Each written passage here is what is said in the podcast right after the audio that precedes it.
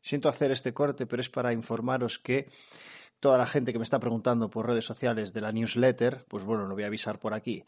Todos los viernes subimos un podcast, todos los viernes subimos una newsletter a todos los que están apuntados a la newsletter. ¿Qué enviamos? Contenidos de la gente que he entrevistado, que aporta las cosas que él tiene. Son cosas como Excels, PDFs, guías, manuales, presentaciones, vídeos de ejercicios, todo del propio entrevistado. Por lo tanto, te recomiendo que te apuntes. Lo único que tienes que hacer es entrar en eceninsight.com y ya lo verás en la página inicial, la cajilla para meter el email y ahí ya te lo voy a enviar de forma automática todos los viernes. También lo puedes encontrar en el link de nuestras redes sociales, en las bios. Así que nada, os dejo con Pepe Pino. Bienvenidos al podcast Ethen Inside.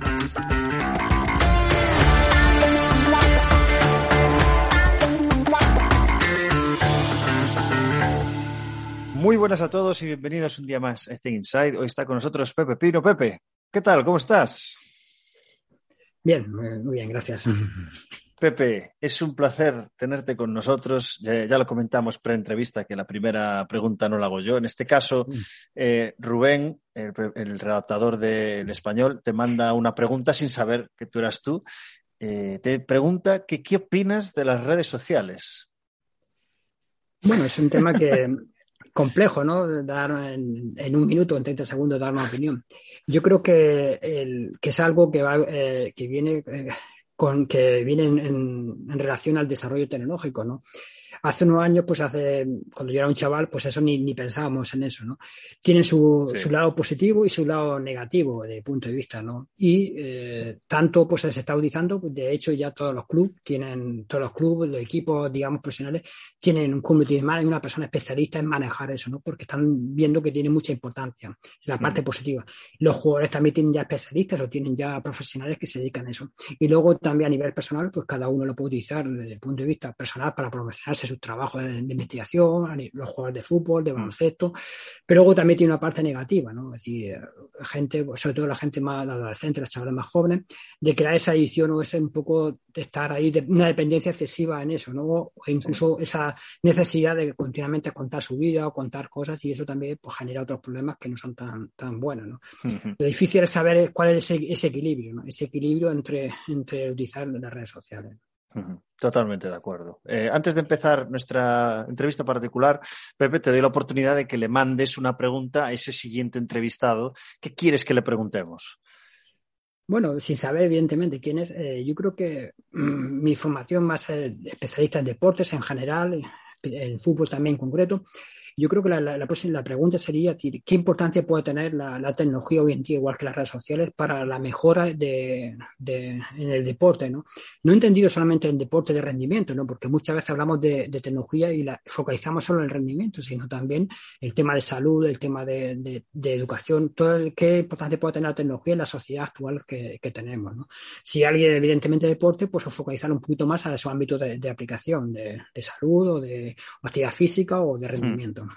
Vale, vamos a estar seguramente mm. media hora hablando sobre esto en la, entrevista porque es muy interesante. Es muy interesante. Sí, por eso un poco lo em, que uno conoce si lleva más tiempo trabajando en esto, ¿no? Vale, pues Pepe, cuéntanos, eh, porque has hecho muchas cosas, has viajado un montón, has estado con, con un montón de profesionales. Eh, cuéntanos un poco para ponernos en contexto, pues, cuál es tu perfil. Bueno, mi perfil eh, sería casi hablar media hora de, digamos, mi historia, ¿no? Eh, yo quizás me, defino como un romántico de, las cosas, de, los proyectos, ¿no? Yo ya sobre el año 92 terminé la carrera, me gradué, o sea, en, ese, en, ese, en esa época era licenciatura en el INEF de Granada. Cuando empecé se llamaba INEF y luego al final, con, al final terminé ya con la denominación de facultad cuando hablamos de, los profesores hablaban de teoría de entrenamiento y de cuantificación de la carga, siempre me preguntaba, si, bueno, cuantificación, pero teníamos que ser objetivos, ¿no? Cuando hablamos de Mateyev, hablamos de Sirul, hablamos de Sirulo, hablamos de, de Berkochanki, todos estos grandes investigadores y, digamos, teóricos, teoría de entrenamiento, ¿no? Entonces yo tenía ya una sesión de decir, bueno, me gustaba el tema del fútbol, del deporte, porque también he sido a nivel profesional, he jugado a la mano a nivel profesional, y siempre me, me llamaba la atención de poder controlar ese tipo de cosas, ¿no? Eh, de hecho, pues ese, interés pues, me conllevó a hacer los cursos de doctorado hacer, y intentar hacer la tesis doctoral sobre eso. ¿no? Pero claro, también en esa época yo quería desarrollar un sistema de, de, registro de datos en, en, fútbol, que es lo que en ese momento estaba trabajando. ¿no? Empecé con diferentes iniciativas, el tiempo pasaba, pero no pude, no, no tuve la opción de, de, poder en ese momento desarrollar el sistema. Pero tenía que terminar la tesis, con lo cual, pues al final tuve que hacer una tesis basada en la observación, recuerdo pues en la hora de la cantidad de horas analicé el, Mundial de, Francia del año 98, ¿no? No sé si tú qué edad tendrías, pero yo en esa época, en ese Mundial, 13 añitos, no sé si te acuerdas, se jugaron 64 partidos de fútbol. Hice una tesis puramente observacional. Pero mi existencia, es decir, mi romanticismo por el tema de la tecnología y del deporte, pues años más tarde, pues curiosamente con un amigo de, de Almería, que tenía una empresa que no tenía nada que ver con deporte, conversando con él, pues al final coincidimos eh, si, bueno, si él desarrolló un aparato, o un dispositivo basado en Nokia, que entonces fue el, de los primeros teléfonos Nokia, que integraron un GPS, ¿no? Como bien sabe casi todo el mundo que si en Almería, pues el tema agrícola de, la, de las flotas de camiones es muy grande. Se llama Carlos Padilla este chico, y entonces desarrolló un sistema de software de, que se implementó en este, en este teléfono y entonces se, se podía tener controlada los camiones, ¿no? Y entonces dijo, wow, si puedes controlar una flota de camiones, y bueno, también le gustaba mucho el fútbol, y bueno, ¿por qué no lo hacemos para controlar ahora, no? Y de ahí arrancó. Estamos hablando del año, pues eso, 99-2000, ¿no? Y es, es, un poco de forma muy rápida. Al final todo eso desencadenó y si, y si, si empezamos a construir un software, pues utilizamos, empezamos, que se compramos, compramos un aparato que se llamaba Forward, que es un GPS, el primer GPS que salía al mercado, con, que tenía un GPS, un sensor GPS más medidor de frecuencia cardíaca la empresa, desarrollamos eh, un software basado en ese producto, pero la empresa dio a la quiebra, ¿no? La empresa de Forward, ¿no? La empresa era una empresa finlandesa y dejó de fabricarlo. Y ahí estuvimos en el punto de decir, bueno, ¿qué hacemos ahora? ¿Desarrollamos un producto nuevo, un producto que nosotros dependamos de nosotros, o eh, desarrollamos eh, o, finalizamos la empresa? Y ahí cuando empieza, nos entonces ahí la pareja de Caro, que se llama Isabel Pérez, su hermano que se llama José Pérez, que es el ingeniero, ingeniero, eh, industrial, nos juntamos los cuatro y dijimos, bueno, vamos para adelante. Y entonces ese fue el inicio de, de, lo que es ahora Real Track, Real Track System.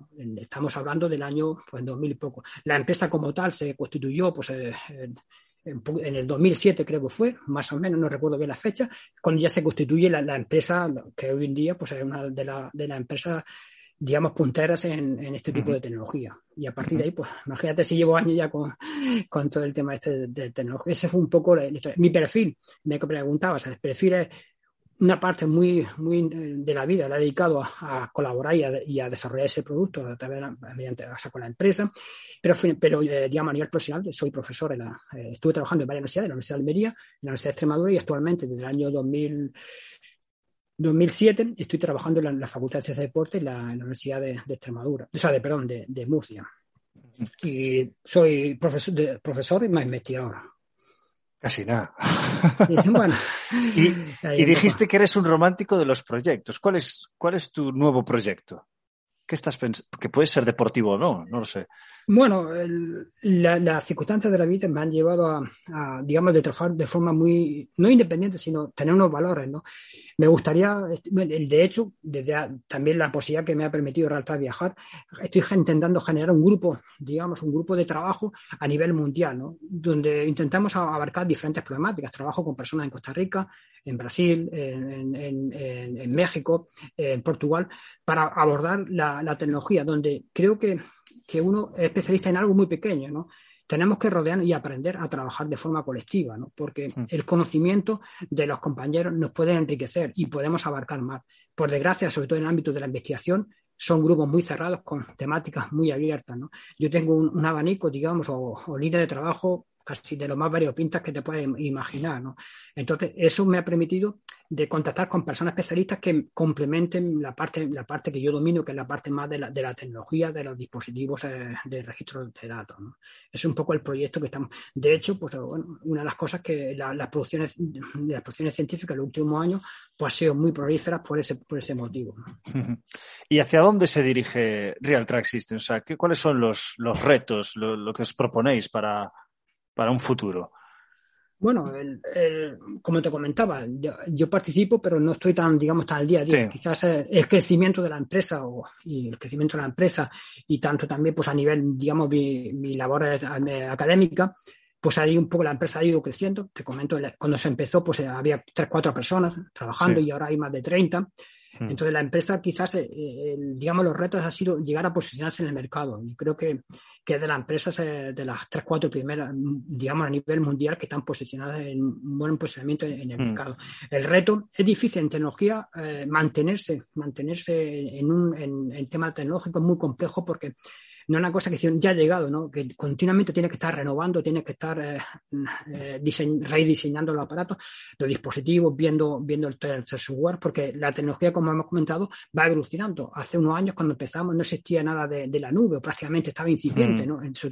Y ahora ya un dispositivo que no tenga un almacenamiento de, datos o que no sea en entorno web a través de, un cloud, pues no existe. Entonces, eso, mm. eso ha permitido de ir, de ir avanzando en ese. Es un avance, pero hay mucho avance, avances en, en temas de, de, obtener mejores datos a nivel de, parámetros de, los de los planes físicos, es un poco, hay muy diferentes, diferentes vías de, trabajo que tienen que ir, que tienen que la empresa, por la medida posible, tiene que estar viendo hacia dónde va evolucionando, intentar también anticiparse, ¿no? Creo que eso también es una cosa que las grandes empresas, pues, eh, pues eh, se, anticipan a lo que puede venir, es un hmm. factor que puede ser beneficioso para, para este caso, para, para la empresa, ¿no? Vale, vale, vale. Y eh, me apunté aquí una cosa porque justo en la entrevista anterior que le hice ayer, eh, salió esto, el, hecho de que parece que, eh, claro, tú estabas pensando cuando estabas haciendo el doctorado de buscar la forma en la cual registres datos.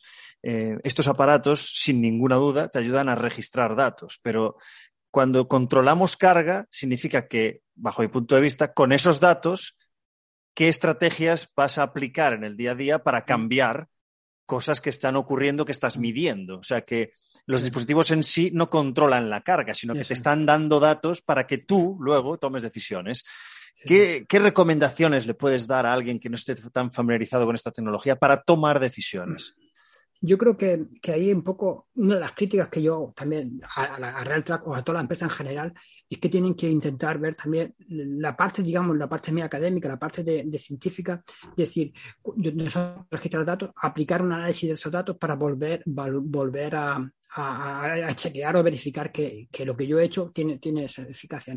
Hmm. La tendencia ha sido de hace poco teníamos, teníamos muy pocos datos o datos muy difíciles de obtener a través de la observación, pero ahora estamos en el otro extremo, tenemos demasiados datos. Es hmm. un tema también complicado, ¿no? Para la pruebas físico, los clubes, ¿no? Tenemos demasiado, demasiada cantidad de datos. ¿Por qué? Porque la tendencia, hay preparadores físicos que dicen es que a mí me gusta este dato. ¿no? Hay otro, otro interés que las empresas desarrollan algoritmos para diferenciarse, que al final son algoritmos que, bueno, que no te cuentan cosas nuevas, sino para diferenciarse. Y cada empresa tiene una estrategia. Entonces, lo que sí es necesario es que los que se dediquen, los, profesionales, que tengan ese, ese conocimiento que quizás, también está llegando a través de la figura que se llama Sport Science, en los clubes, analizar el dato y yo registro, estos datos son saber qué datos son importantes de, mi deporte para poder analizarlo y yo entrenar, analizar lo que yo entreno y ver si se producen mejoras o no mejoras. Porque al final, en el tema de deporte, sobre todo, en rendimiento, es aplicamos algo para mejorar, por lo menos, no, por lo menos evitar lesiones y no, y no, y no que el, efecto que tiene la carga, ese trabajo que hacemos, que no perjudique a mi deportista. Pero en la medida posible tenemos que tener datos objetivos y tenemos que hacer un proceso, un proceso metodológico de análisis. ¿no? Bueno, es que que corran más, más metros no, no, significa que en el fútbol que, que mejoren, ¿no? Hace unos años salió un estudio de Guardiola cuando entrenaba el Valle del Múnich. El equipo que más metros corrió es el que descendió y el que menos metros corría era el que ganó el Bayern. Así que al final esos datos hay que ponderarlos en función del deporte, ¿no? Mi equipo, porque de fútbol que corra más metros no significa que, vaya a ganar, sino hay otros otro factores, tiene que correr adecuadamente y, hay que saber interpretar esa, esa información, ¿no? Lo, la llegada de la tecnología ha sido que también muy rápido y los preparadores físicos, los profesionales de deporte, tienen que también empezar a, reciclarse y a formarse. Cada vez me cuesta más que los que están, están en, ese proceso de análisis. Y la parte de la ciencia, la investigación, tiene que ayudar a mejorar ese conocimiento, pero también con cautela, ¿no? porque los estudios científicos muchas veces están descontextualizados de lo que pasa del rendimiento de, la realidad. Y eso también hay que tenerlo en cuenta. ¿no? Porque claro, yo un equipo, tú si trabajas a nivel profesional, no puedes hacer un experimento con, tus jugadores, porque si el experimento te sale mal, al día siguiente te... Estás fuera. Entonces, claro, entonces eso es un poco lo que sí es necesario, es que sí, tener conocimiento, es decir, no, hago esto, intentar ser lo más riguroso, para eso está el método científico, ser riguroso en la obtención del dato y en el análisis de ese dato. ¿no? Como comentaba, para eso también ya los clubes, sobre todo en el fútbol, no sé, en baloncesto, en otros deportes, en la, NBA hacía algún tiempo, aparecen los sports science, ¿no? los, data analysis, especialistas ya en este tipo, ¿no? Y eso también muchas veces en mi ámbito profesional, cuando eh, lo explico al alumno, es una, salida profesional que, que, pronto, que ya necesitará una demanda. Ya hay gente que se dedica a formar eso. Es un tema entre especialistas, pero en temas de, de ciencias del deporte, de, informática, de tecnología, o sea que hay un híbrido que ese perfil lo, cada vez más se necesita en, el ámbito del deporte. En las franquicias NBA ya llegan al, punto de contratar matemáticos. Ya no te digo informáticos, que obvio, pero matemáticos para analizar todos esos, todos esos datos. Salió hace. Bueno, sí. sí. ahí te cuento una anécdota también circunstancia a través de un compañero aquí, eh, una cosa interesante, el matemático, eso también te iba a comentar. Hay un profesor de que se llama eh, Sergio Amat, que se llama Sergio Amat de, la Universidad Politécnica de Cartagena, que es la universidad, otra universidad que hay aquí cerca donde yo vivo.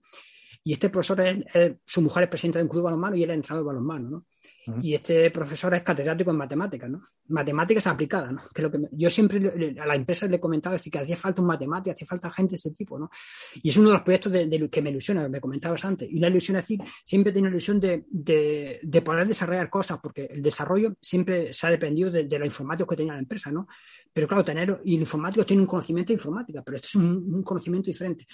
Pues este, mm. este, hombre se ha matriculado en nuestro curso de doctorado, ¿no? Una cosa inusual, ¿no? Entonces va a hacer una tesis, de, una tesis de, de aplicar al balonmano, donde precisamente vamos a intentar analizar el, comportamiento, no tanto de la variable física, también, pero el comportamiento táctico de los jugadores de, balonmano, ¿no? Entonces, es uno de los retos que tengo para este 2022, y eso pues me tiene súper super ilusionado, ¿no? Porque es un enfoque donde, donde, claro, ya trabajas con otras herramientas, con otro, con otro enfoque y a solucionar los problemas desde el punto de vista matemático, Y esa es una de las tendencias que, que creo que va a ser importante en este, en este año. Suena súper interesante. Pero estoy aquí para debatir, Pepe. ¿No crees que un matemático eh, tiene otra perspectiva, pero desde luego parece un poco difícil que una vertiente muy cerrada eh, investigue sobre y dar solución a problemas en un entorno tan abierto, que son los deportes colectivos. ¿Sabes? Bueno, sí es, sí es cierto, pero al final los matemáticos dicen definir problemas, ¿no? Y yo tengo la experiencia, yo le defino problemas muy concretos, ¿no? Entonces, claro, eh, no van a decir, la decisión mejor cuál es, no, no la decisión mejor, hay que empezar a construir pequeños problemas para llegar a, la, complejidad, ¿no? Por ejemplo, en deportes colectivos, ¿cuál es un, equipo que tenga ritmo de juego, ¿no? ¿Qué es ritmo de mm. juego? Que esté sincronizado, ¿no? En una transición, ¿no?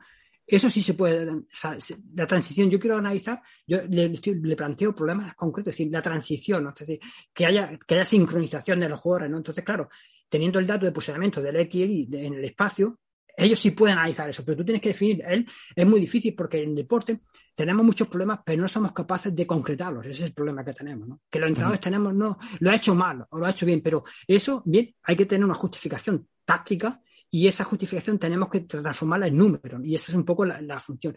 Por eso te decía que, que el desarrollo de, en general parte del conocimiento de, muchas áreas, ¿no? Hmm. el matemático por sí solo no va a ser capaz de eso, ni el entrenador, ni el pedagogista, ni el tecnólogo, ¿no? Necesitamos hmm. tener la experiencia. Yo, por ejemplo, el primer problema que le planteé a él de la tesis, es decir, tenemos un sistema de, posicionamiento local que en el pabellón de balonmano se colocan un conjunto de antenas en los deportes de INTO y simulan, entre comillas, un sistema de, satélite, ¿no? El primer problema es determinar qué juego está dentro o fuera del campo, ¿no? entonces, ese es un poco, o sea, yo, yo les digo, ya le establezco un poco los indicios y ese es el primer problema matemático que él tiene que resolver para la tesis, ¿no? Yo no puedo analizar el comportamiento táctico del jugador si, si no sé los que están dentro del campo. El siguiente problema es decir, bueno, en balonmano o en baloncesto o en voleibol, ¿qué equipo está atacando o está defendiendo? Y eso, eso tiene que solucionarlo. Es decir, no, yo le doy ya los indicios y estamos haciendo experimentos previos para determinar eso. Entonces, claro, cuando yo quiero analizar el problema de decir cómo consigo una superioridad, eh, pero previamente tengo que solucionar muchos muchos problemas para llegar al, problema final y eso es un poco eh, la dificultad. Esto es difícil porque no hay prácticamente casi nada, ¿no? Hay análisis, pero no son análisis aplicados de ese tipo. Hay análisis que son análisis de, de, otro tipo que se han aplicado para hacer investigación, pero no en este tipo, porque lo que buscamos es solucionar el problema del juego. Ese es el objetivo, de, digamos, de la línea que estamos intentando desarrollar. Estás buscando la ecuación del todo.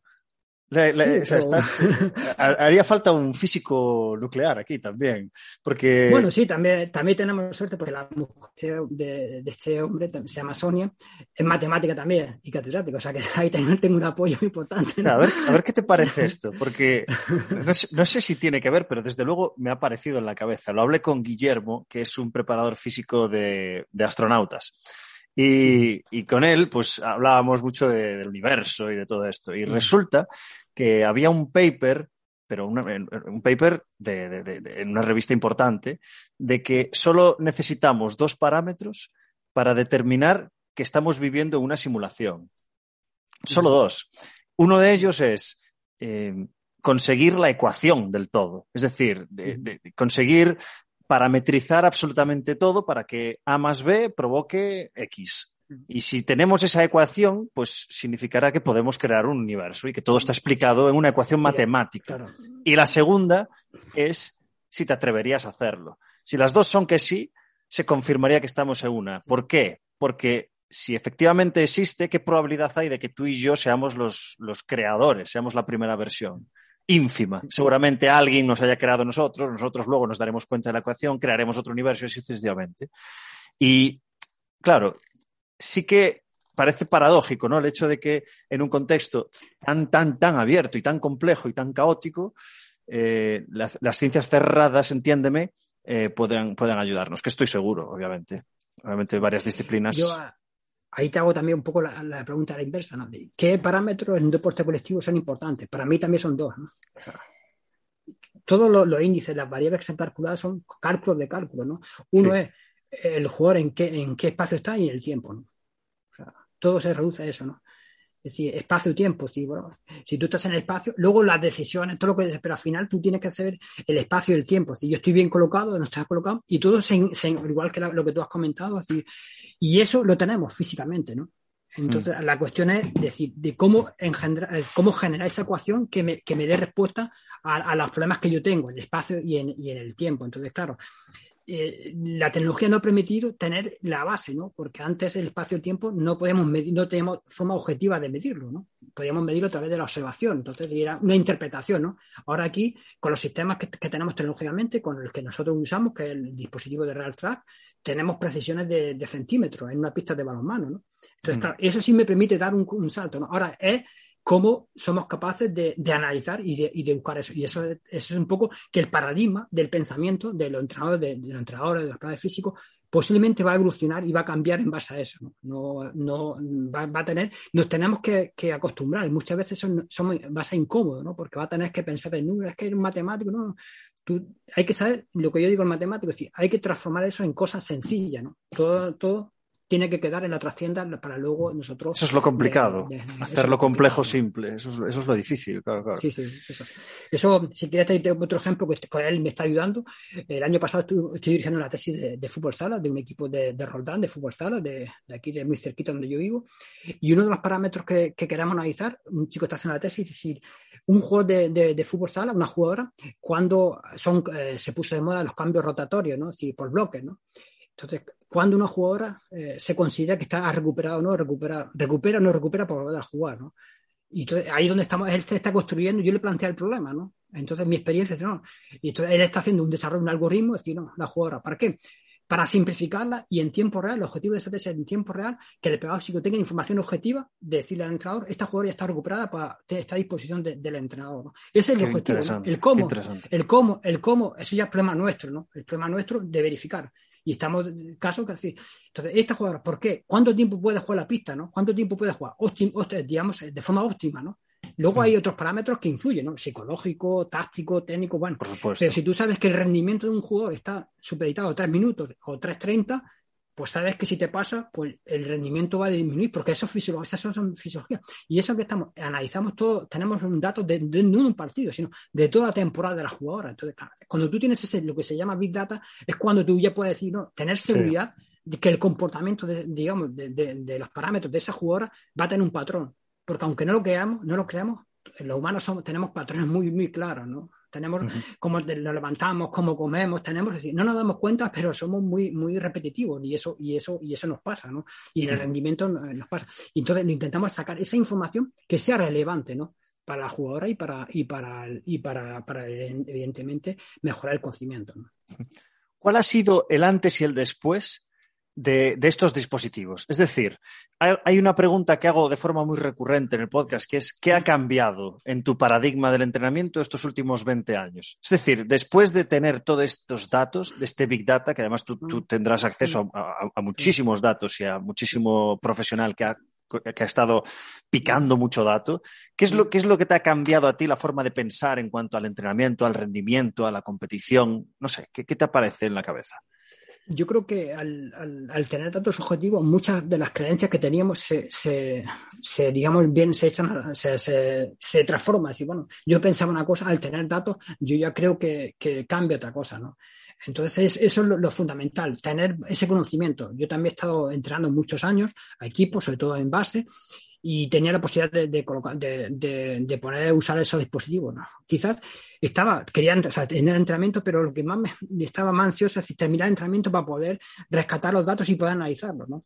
Porque, porque tenía, si me planteaba un objetivo, ¿qué habré hecho? O sea, ¿seré, ¿habré sido capaz de diseñar las tareas para cumplir lo que yo, lo, el objetivo que yo planteaba? Entonces, claro, estaba, tenía esa, digamos, esa necesidad de llegar a casa y estaba horas trabajando para ver si realmente lo que, lo que yo había planteado se había conseguido. ¿no? Mm. Y sobre todo mi, mi, mi, mi, digamos, mi perspectiva ese, ese, cambio ha sido tener datos, de, sobre todo en deporte, tener datos de la competición. Yo creo que eso es lo que determina el, el hacia dónde vamos. ¿no?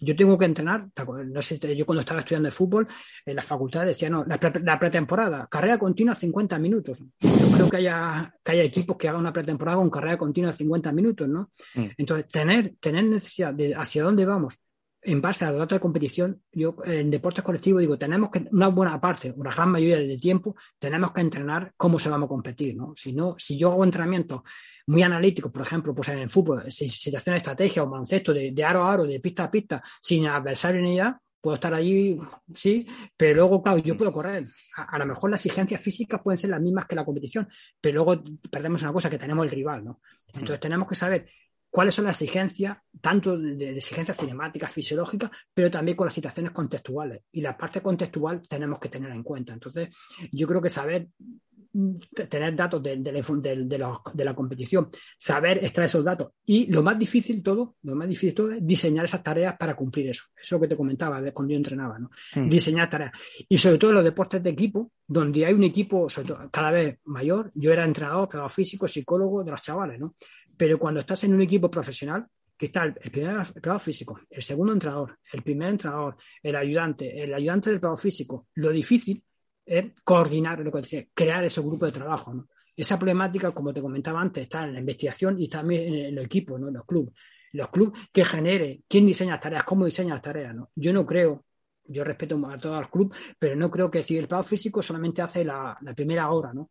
Porque luego, porque luego el equipo entra tácticamente, pero entra tácticamente, pero corre, ¿no? Y salta. Y, entonces, claro, hay que integrar todo ese tipo de, situaciones. Ya me consta también que muchos clubes, los diseños de las tareas están el equipo ese, ¿no? Pero eso a veces lo difícil, ¿no? Generar ese, ese clima, de decir, el protagonismo, ¿quién diseña tarea? No, es decir, eso quizás lo de menos, es decir, diseñar tareas las tareas más específicas del entrenamiento, acorde con toda esa complejidad, porque luego también está el factor psicológico, ¿no? Yo, por ejemplo, eso lo vi en el Real Madrid cuando estuve ahí con ellos, decir, eh, el manceto en el fútbol, algún equipo empezó a hacer, a, entrenar con tiempo, con, no sé cómo le llamáis, el tiempo, le pone a lo mejor ocho minutos o cinco minutos, ¿no? Con handicaps, sí, sí, sí. Con handicaps, sí. Con tiempo, si tenemos, vais perdiendo de 10 puntos y quedan 5 minutos. Un equipo tiene que mantener esa ventaja y otro equipo tiene que... Y eso es un aspecto psicológico, ¿no? Y a lo mm. mejor lo hacen después, lo hicieron después de un entrenamiento que, que dice, bueno, han entrenado y a lo mejor está en fatiga porque ya habían generado esa fatiga previa, ¿no? Entonces, claro, eso es lo importante, ¿no? Es decir, queremos situaciones, nos vamos a enfrentar a un partido que es complicado y podemos llegar al final con, con esas limitaciones, pues tenemos que intentar en los entrenamientos tener, tener esa que no es lo mismo, claro, no es lo mismo, no, no es lo mismo porque la presión del público, los, factores, pero sí la medida posible algún, algún, algunas variables, algunas variables modificarlas e intentar simular eso, ¿no? Porque si no es que el jugador no lo hace bien, claro, si no lo entrena, ¿cómo, cómo, cómo, cómo va a responder, no? Si yo quiero correr a, quiero, correr a 3 minutos el kilómetro y entreno siempre a 8 minutos. Luego no, no puedo pretender a correr una maratón a 3, a, a, minutos, no, a 3, a 4 minutos el kilómetro. Tengo que entrenamiento genérico y luego entrenamiento más específico para la competición. Esto no quiere decir que, siempre tenemos que entrenar así, ¿no? Porque hay otra parte de entrenamiento, de, de, preventivo, hay muchos tipos de entrenamiento, pero en deporte hay una parte importante cuando ya estamos en plena competición que tenemos que entrenar en base a, la exigencia, ¿no? Te voy a hacer una pregunta que es una putada. ¿Cómo consigo, porque aún no lo sé, ¿eh? ¿cómo consigo simular tiros libres o, si quieres, fútbol, penaltis, porque es imposible entrenarlos con, la, con el estrés psicológico que conlleva estar delante de 90.000 personas viéndote patear un, penalti. Sí, eh, hay, hay, hay, factores, ¿no? Por ejemplo, pues eh, uno de los factores, eh, yo estuve ahí en, Barcelona, el centro de alto rendimiento tiene una pista de taekwondo y cuando pues, hay, no sé si hay una persona que era el encargado de, tecnología del CAR, que se llama Josep Escoda, y hace ya unos años dotaron al, al, al, CAF de la mejor tecnología. ¿no? Y una de las tecnologías era que en la pista está de taekwondo pues tenía altavoces que de una resolución espectacular, ¿no? Y entonces los, deportistas entrenaban con, sonido real de competición, o sea, al final. Yo creo que es uno de los factores. Entonces, en un equipo de, de fútbol, ¿cierto? Se podría a lo mejor simular con temas de altavoces, ese tipo, de aspecto de factores ambientales, ¿no? los factores, yo personalmente físicos, o sea, factores de, fatiga, yo lo entrenaría si, bueno, un jugador eh, realmente cuando, cuando hace el lanzamiento de tiro libre, viene con una fatiga. Entonces, a lo mejor había que entrenar cuando hay una situación. Si no hay penalti, que tire el penalti, ¿no? Y, si, la presión. Es decir, yo creo que, que, otros deportes tienen que aprender, ¿no? Por ejemplo, yo en fútbol, en baloncesto, si, si hay. En el entrenamiento se, se, registra también la. Es un dato interesante, ¿no? La eficacia, ¿no? Que, que habría que empezar a hacerlo, ¿no? Porque mm. si tenemos datos, datos de, de exigencia física, si eso, si hay un especialista que está anotando las exigencias, podríamos ver, decir, este entrenamiento, este jugador cuando está, está en el, 80, o sea, está finalizando el entrenamiento es cuando empieza a fallar. ¿Me entiendes? decir, que no podemos, es lo que te comentaba, no podemos vivir o analizar los contextos de forma separada, el físico por aquí, el técnico por aquí, el táctico por aquí. Porque puede haber un especialista, el, digamos, el, que está llevando la estadística y anotando y luego se puede reaccionar y decir, cuando mi equipo falla, falla los tiros libres, falla más en los tiros libres y los lanzamientos, ¿no? Y a lo mejor sacamos una reacción que cuando falla es cuando está llegando a la fase final de entrenamiento, con lo cual eh, la, fatiga influye, ¿no? Entonces es una forma muy sencilla. Y eso nos puede permitir de cómo enfocar el entrenamiento o hacia dónde focalizarlo, ¿no? Pero creo que poca gente, pues eso, un poco, poco se hace, ¿no? Entonces es un poco tener una visión de, una persona que esté en un club y que dé esa perspectiva y decir, bueno, vamos a intentar hacer eso, ¿no? Porque eso puede ayudar al rendimiento de, la mejora. Y el jugador cada vez también es más receptivo, ¿no? Hace unos años, sobre todo en el fútbol, eran muy reacios a ponerse cualquier dispositivo. No te puedes imaginar, ¿no? Íbamos a un, a un club y te miraban así, este, ¿esto qué es? Esto no, esto para controlarme, ¿no? Para hacer. Y ahora lo estás viendo, pues, prácticamente todos los, todos los equipos llevan dispositivos, los incluso los partidos, en los partidos oficiales llevan, llevan los dispositivos, ¿no? Pero esto era más por las, por las bandas, por las bandas de frecuencia cardíaca, ¿no? Porque el peto, el peto de Wimu es comodísimo. Sí, pero el, GPS, no digo, el peto, hace unos años ni siquiera no se querían poner ni el peto, ¿no? No te digo ni el peto, ¿no? Ahí, ahí, bueno, hay un hándicap que la empresa también tiene que, que intentar solucionarlo, sobre todo Real Track y otras, el, tema de la cinta, sí es verdad que hay con la cinta, pero el, ya hay top, hay, sobre todo para, para, para, las mujeres, que ya está integrado. El top se lo ponen las chicas y ahí está integrada la frecuencia cardíaca. ¿no? Hay algún intento, y me consta que también, por ejemplo, de lo que comentabas al principio, la empresa está trabajando para, para intentar integrar la cinta dentro del top, para evitar la, la incomodidad. También para que aquellas personas que son reacias, eh, yo cuando empecé a analizar el tema del, fútbol empecé con la frecuencia cardíaca porque era la tecnología que teníamos. ¿no? Los estudios que hemos estado haciendo hay muchas tendencias y bueno, ya la frecuencia cardíaca no, no, la utilizo porque, bueno, la información que me da, ¿no? Los trabajos que nosotros estamos realizando pueden llegar a explicar hasta el 15 el 20% del rendimiento de, un, del juego en, los deportes colectivos. Con lo cual muchas veces, no, es que ya esto se analiza, ¿no? O sea, tú tienes que analizar el comportamiento general con todas las variables, ¿no? Y esta, la frecuencia cardíaca, es una variable también relevante para, para registrar, registrarla, ¿no? Evidentemente, con la cinta es incómodo, pero si, si hay alternativas que, que, te permiten, digamos, solventar esa dificultad, es importante que los proveedores físicos, los técnicos, registren esta variable. Madre mía, voy a tener que hacerte una segunda entrevista, ¿eh, Pepe? Porque no me va a dar tiempo a preguntarte todo lo que te quiero preguntar. Bueno, ya sabes que estoy dispuesto pues en cuando, cuando, cuando quieras y a vuestra disposición. Es que tengo tantos frentes abiertos ahora mismo que no sé por dónde tirar. Eh, voy por orden. He apuntado una cosa que... Eh, venga, voy a matar dos pájaros de un tiro aquí. Eh, ¿Cuál ha sido, podrías recuperar la mayor sorpresa que te has llevado cuando empezaste a analizar a un equipo en comparativa con lo que venías haciendo. Por ejemplo, muchos de los estudios que se publican están en relación con datos que se toman en formación. Claro, cuando estuviste, me imagino, en la Final Four de Turquía, los datos, los datos serían muy diferentes. Entonces, ¿sabes? ¿Sabes a qué me refiero? Sí, al final un poco la experiencia te da es recoger muchos datos, ¿no? Y entonces eso, la Final Four de baloncesto que se jugó en Turquía, no sé, el 2017 puede ser, o 18, no recuerdo bien el año, te da un antes y después. Y, y luego creo que también fue beneficioso, para, evidentemente, para, para la empresa, para nosotros, para la organización, pero eso también tenía un matiz, no sé si conoces un poco la historia de, del por qué se hizo eso, ¿no? Si quieres luego te lo cuento en otro momento, ¿no? Lo cuento, si quieres te lo cuento o no. Sí, sí, sí. Eh, el, el, el, responsable de, de, de, la liga, que es Bartomeu, puede ser, ¿no?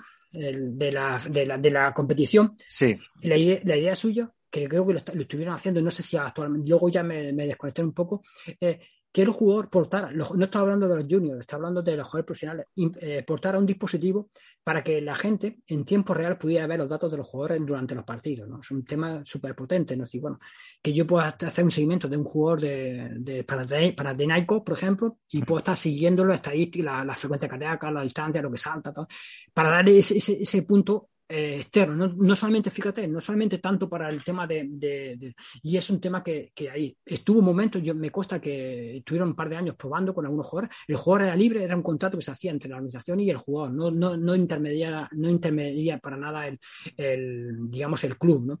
Eso me parece interesante.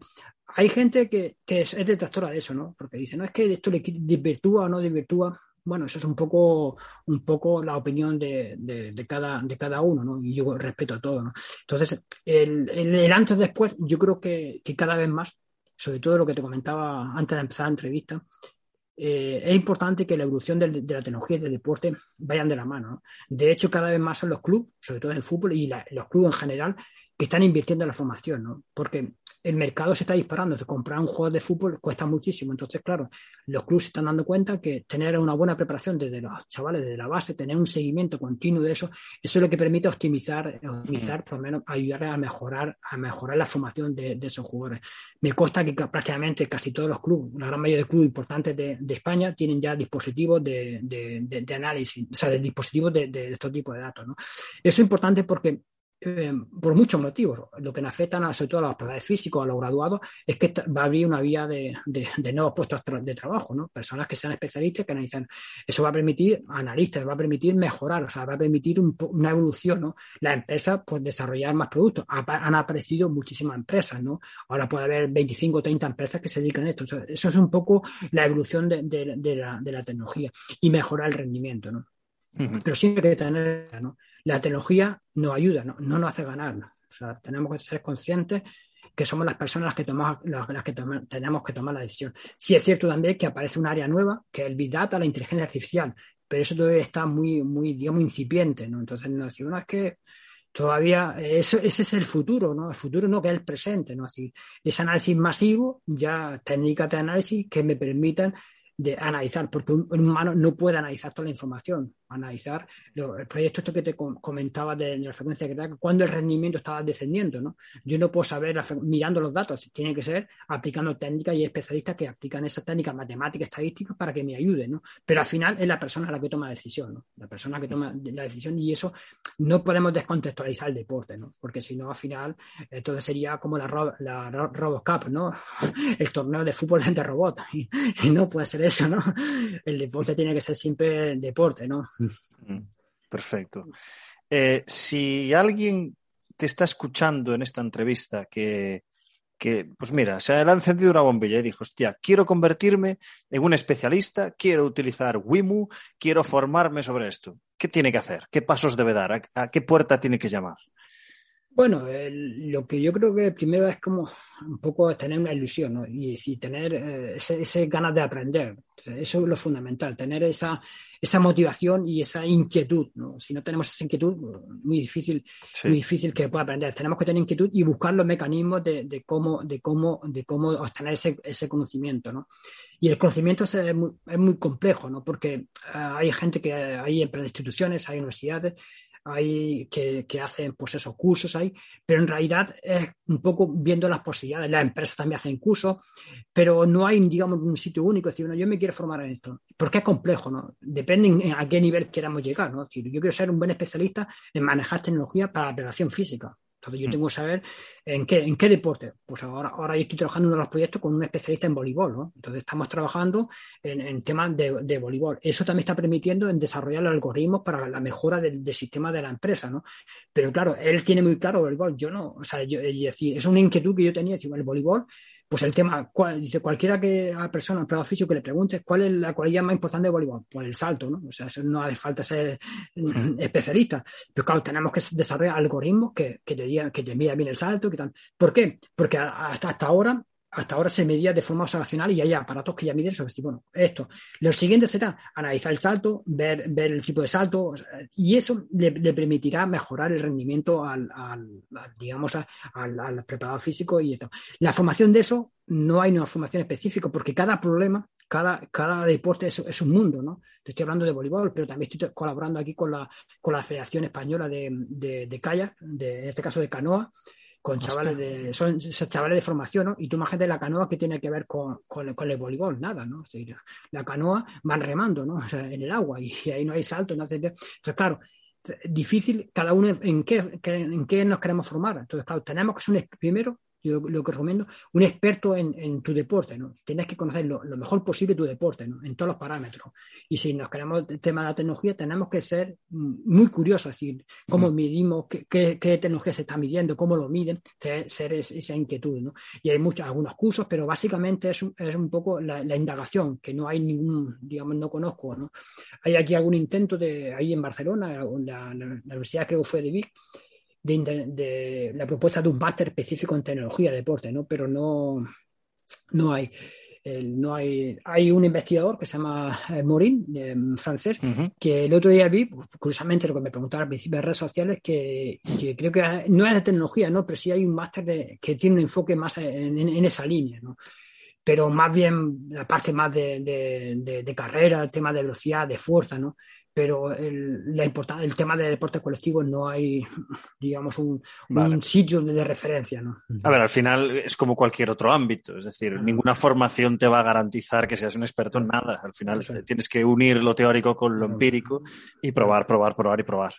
Vale, eh, Pepe, vamos a una parte, si te parece, un poco más, eh, no, sé, cómo llamarlo, más mm, personal, digamos. Pepe, ¿podrías recuperar alguna historia eh, graciosa, comprometida, simpática que te haya pasado, eh, que se pueda contar por Dios, claro. No sé, eh, algún error cometido. Normalmente son errores lo que me cuentan. Bueno, sí, hay, hay, bueno, hay muchísimo, ¿no? Pero bueno, yo recuerdo uno, quizás de los más relevantes de todo, hemos hablando de la Final Four. ¿no? La Final Four fue en Turquía, Estambul, bueno, la gente me dice, bueno, ¿y qué viste de, de Estambul? Nada, el hotel y el pabellón, ¿no? Porque, bueno, también era un momento delicado y todavía mucha seguridad y, bueno, y, tampoco, ¿no? Los partidos eran mañana y tarde, ¿no? Eh, llegamos al pabellón auxiliar, que estaba justo al lado de donde se jugó la, final, montamos el sistema, íbamos ahí, íbamos el Carlos Pérez, o sea, Carlos Padilla, que es el, socio fundador de, de, la empresa, un chico que era un poco el que hacía el de manager, un informático y yo, cuatro personas, ¿no? Eh, llegamos a previo a la competición, montamos el sistema y aquello era, parecía que sí, colocamos y como decimos, hemos caído de pie, ¿no? Aquello increíble, ¿no? Increíble lo que es la calidad del dato, todo, ¿no? salió todo, todo perfecto, ¿no? Ahí estábamos todos ¿no? Pero eh, curiosamente fuimos a la Final Four que, que se, te comenté que se jugaba el domingo, la final fue por la tarde, nosotros teníamos que, el partido de los chavales era el domingo a la mañana, el, el sábado por la tarde, noche, entonces, el gerente, el, digamos, el responsable intentó pues, hacer todas las gestiones para que nos dejaran hacer, digamos, el setting, le llamamos nosotros el setting, la instalación en, ese pabellón, ¿no? Entonces nos dejó, decía, tenés media hora. bueno, pues media hora, aquí tenemos media hora para montar el sistema, ¿no? ¿Os da tiempo, media hora, montar las antenas? No, se tarda menos, se tarda cinco minutos si, si todo va bien. Por eso que la anécdota está ahí, ¿no? Entonces, empezamos a montar, yo, pues, básicamente yo, yo era el responsable con, con, Carlos de, montar eso, ¿no?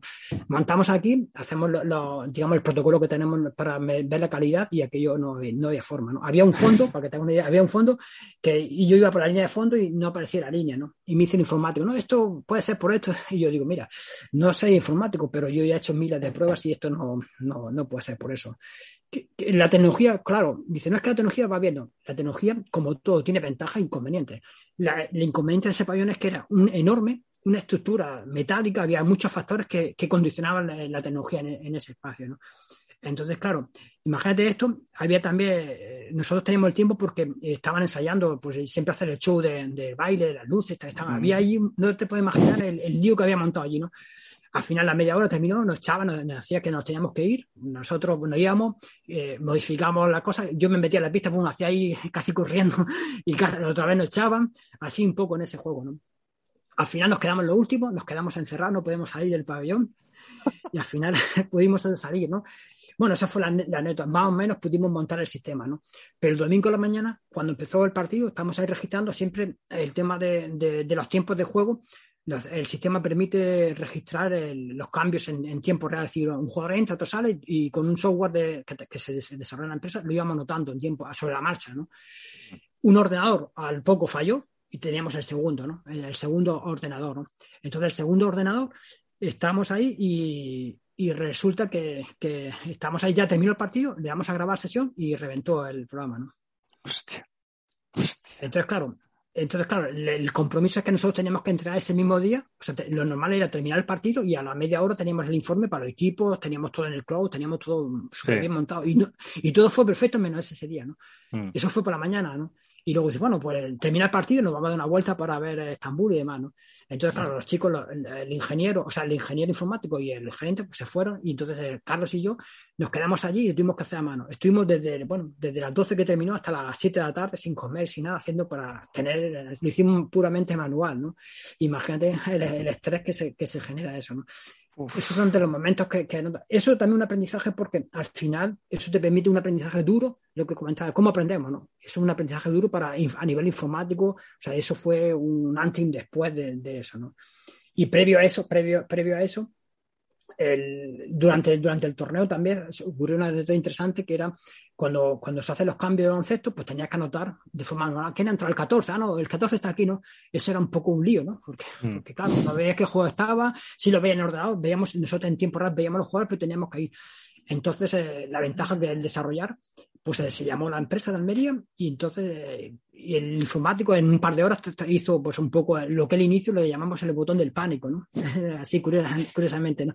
El botón del pánico es que, hacemos el recinto del campo, entonces cuando los equipos terminaban el tiempo muerto, entraban a casa, entonces le damos al botón y entonces el sistema solamente decía los, los jugadores que estaban registrando los datos que estaban del juego del campo, ¿no? Entonces, claro, eso nos ahorraba un estrés ahí interminable, ¿no? Si una vez ha entrado el 5, el otro, entonces pues le damos al botón, pum, y entonces, entonces el botón del pánico, ¿no? De esas hay, hay muchísimas anécdotas que, que te puedo contar y sería casi interminable, ¿no? Qué bueno. Muy bien. Em, eh, Pepe, hay una cuestión que, que, a raíz de la entrevista con, con Paco Seirulo la hago a, las personas que creo que tienen muchísimas cosas que contar y contigo tengo esa sensación de que, bueno, vamos a ir terminando la entrevista y tengo tantas cosas aquí apuntadas que no voy a poder hacerte que la pregunta es la siguiente. Pepe, ¿quieres contar algo que, quieres sacar para que la gente lo escuche, que creas que sea importante, relevante? Em, bueno, yo relevante un poco eh, las circunstancias de la vida, quizás mi, perseverancia y quizás mi, digamos, de gran aprender y de mejorar, pues en la vida me puso en contacto con, la, con mi amigo Carlos Padilla y con Isabel Pérez y junto con su hermano también, pues nos ha permitido desarrollar este proyecto ilusionante, ¿no? Entonces mm. eso sí quizás es de, la, de las mayores satisfacciones, ¿no? Independientemente del tema económico, sino porque al final uno cuando se involucra en un proyecto, pues es un proyecto lo hace con, con esa pasión, ¿no? Y yo creo mm. que, que, eso un poco se está perdiendo en el, mundo del deporte, ¿no? Al final eh, todo se, se, mercantiliza mucho, o sea, todo el tema muy, muy económico, ¿no? Y hablaba de Paco Siruro, ¿no? Yo tuve la oportunidad de, de, asistir a muchos cursos, pero uno de los precursores de, de lo que es el Barcelona, del, Innovation Hub, que es un tema de innovación, todo el tema tecnológico, se, se debe a Paco Siruro, ¿no? Entonces muchas veces pensamos que la tecnología tiene una edad, no tiene edad, ¿no? Entonces yo tuve reuniones ahí con Carlos Pérez y con, perdón, Carlos Padilla y con, y con Paco Seirulo y, y, eh, y, y Jordi de Tarragón. Joan Tarragón, perdón. Joan, Tarragón. Eh, Tarragón. Eh, y esos fueron los precursores donde las reuniones que tuvimos ahí en la Masía, donde independientemente de la edad que tenga Paco Seguro, fue el que él ve, ve el futuro, una persona que mm. ve el futuro y entonces fueron de los que apostaron porque, porque había que dar un paso más, ¿no? Entonces eso también es un hecho importante, ¿no? Independientemente ya del club, de la ciudad, de, de, de que sea, sino, sino hay que ver, la, digamos, eh, extra, extraer esas variables que pueden contaminar y decir, bueno, el deporte, ¿por qué, por qué, por puede mejorar? ¿no? Y eso creo que fue un antes y después en deporte en general, sobre todo en deportes colectivos en, España. ¿no? El primer club que dio el paso ese a atreverse, de, de, crear un mismo sistema y eso permitió, pues luego, y otros clubes, otros clubes, pues, un poco viendo que ellos vean los resultados, vean que está eso, de los, otros clubes, pues han, han, seguido, han seguido ese hilo. De hecho, por ejemplo, no sé si sabrás, a través del Barcelona, eh, la Federación Mexicana, eh, estuvieron también pues, los técnicos de la Federación y estuvieron, viendo, estuvieron visitando Barcelona. Yo coincidí también con ellos ahí en Barcelona y a través de ver el sistema que, que habían montado el Barcelona, la Federación de México de Fútbol, es la primera, la primera, la primera organización de fútbol a nivel mundial que todos los equipos, todo el equipo de la liga, de la primera liga, segunda línea y liga femenil, usan dispositivos, más la selección, más también los árbitros, ¿no? Y eso es un hecho importante, ¿no? Eh, ahí donde se puede realmente dar una evolución de, del fútbol, o sea, del fútbol y, del conocimiento, ¿no? Porque la tecnología tiene muchas cosas, ¿no? Pero si yo comparo Wimo con Catapult, pues eh, miden cosas muy similares, pero cada uno tiene, miden pues, su algoritmo, su, su, sus sensores que lleva. Entonces, tener, por eso el Barcelona apostó, porque si todos los equipos lleven el mismo dispositivo, tener datos de, de todos de todo con la, misma tecnología, ¿no? Y eso también es importante, ¿no? No mezclar, no mezclar, independientemente que sea Real Track o otra, ¿no? Yo creo que es mm. importante, ¿no? Vale. Muy bien, pues Pepe, ahora que se me acaba de ir la luz, eh, vamos a acabar la entrevista. Ya. Pues ha sido luces fuera, ha sido luces fuera. ¿Así, ¿lo, tenía programado? no, la verdad es que no, la verdad es que no. Eh, Pepe, de verdad, ha sido un placer tenerte con nosotros. Es una de esas entrevistas que, hombre, no he tenido que darle la vuelta a la hoja, pero mira, vuelve la luz. pero, o sea, tengo un montón de cosas apuntadas que no ha dado tiempo porque, porque todo lo que has contado es que se podría hacer una, una sola entrevista de cada tema. Así que, de verdad te agradezco tu tiempo eh, y la he disfrutado muchísimo. Como digo siempre, Pepe, te deseo lo mejor en lo profesional, pero sobre todo en lo personal. Así que cuídate mucho. Vale, cierra tú la entrevista. Bueno, pues yo creo que la primera, muchas gracias por, por, contar conmigo. Yo creo que es la primera vez que alguien me entrevista de esta forma y, siempre me gusta, digamos, contar. Y yo espero que lo que la conversación amigable que hemos tenido a lo largo de estos 30 minutos les pueda servir a las personas para tener un poco, el, digamos, el impulso, ¿no? A, mm. seguir aprendiendo, a, seguir eh, mejorando, ¿no? Mejorando para en cada uno en su deporte, ¿no? y reitero mi, agradecimiento por, por, la Muchísimas gracias, Pepe. Cuídate mucho. Gracias. Chao.